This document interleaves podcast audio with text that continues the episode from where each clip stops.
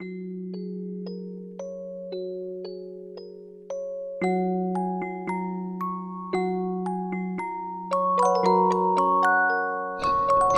爱的小朋友们，大家好，欢迎收听小迪姐姐讲故事。今天的故事我们要送给邓燕小朋友。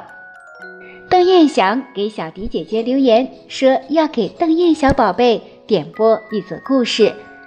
今天小迪姐姐为燕燕宝贝选择的绘本故事是《布朗家的天才宝宝》。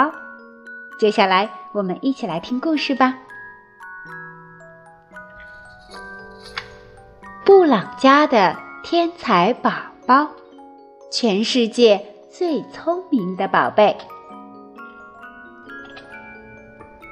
在怀着布朗宝贝的日子，布朗太太可忙了。每个晚上，他都会大声朗读好听的故事，给肚子里的宝宝听。每个白天，他用耳机为宝宝播放音乐。布朗夫妇希望宝宝能变得比别的孩子更加聪明。他们甚至带着肚子里的宝贝一起看电视新闻呢。宝贝出生的时候，布朗夫妇好激动哦！这是我们自己的布朗宝贝，布朗先生自豪地说。从医院回来后。布朗太太把宝贝放在崭新的小床上，轻声说：“乖乖的睡个好觉哦，我的宝贝。”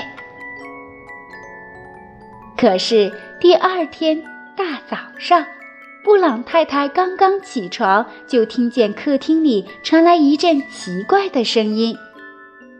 天哪，原来是布朗宝贝，他正坐在沙发上。津津有味地读着早报呢。到了下午，布朗宝贝已经能够帮助爸爸修理汽车了。哈哈，我们肯定生了个天才宝宝，布朗先生说。那天晚上，布朗宝贝说出了人生中的第一句话。他说：“我明天去上学。”在学校，布朗宝贝答对了老师所有的提问，老师和同学们都非常惊讶。下午放学的时候，老师向布朗宝贝表示感谢：“你是我一生中碰到的最聪明的学生。”老师说。在回家的路上，布朗宝贝说。他想到大学去学医。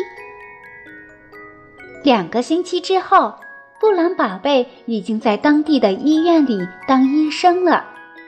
医生和病人都很喜欢他。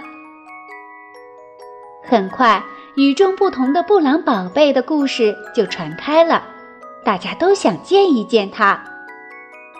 一天晚上，几位太空科学家打来电话。他们想邀请布朗宝贝帮助他们去完成一项航天任务。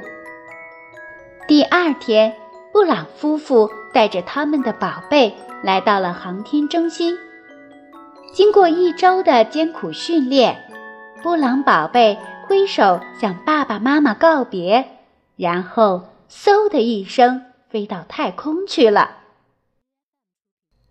当布朗宝贝开始第一次太空行走的时候，全世界的人都屏住了呼吸。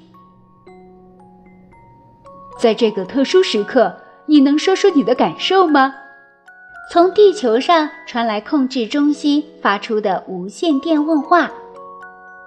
布朗宝贝抬起头，望了望辽阔的天空，那里有无数的星星在闪烁。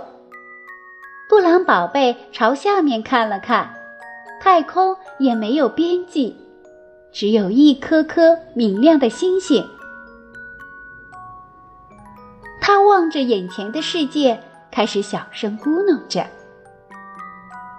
我们听不清楚啊。”地面控制中心的工作人员说：“你能重复一遍吗？”我要找妈妈。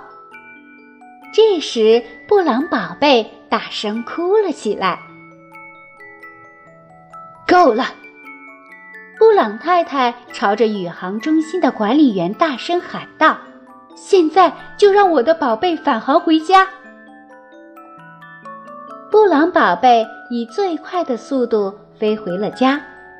当他走出飞船的舱门的时候，还感到有点不好意思呢。这时，布朗太太从成群的摄影师和摄像师之间冲了出来。回家后，布朗太太给布朗宝贝洗了个热水澡，布朗宝贝感觉舒服多了。布朗先生挠他痒痒，他咯咯地笑了起来。布朗太太哼起摇篮曲，哄着布朗宝贝睡着了。然后把它轻轻放在那张崭新的小床上。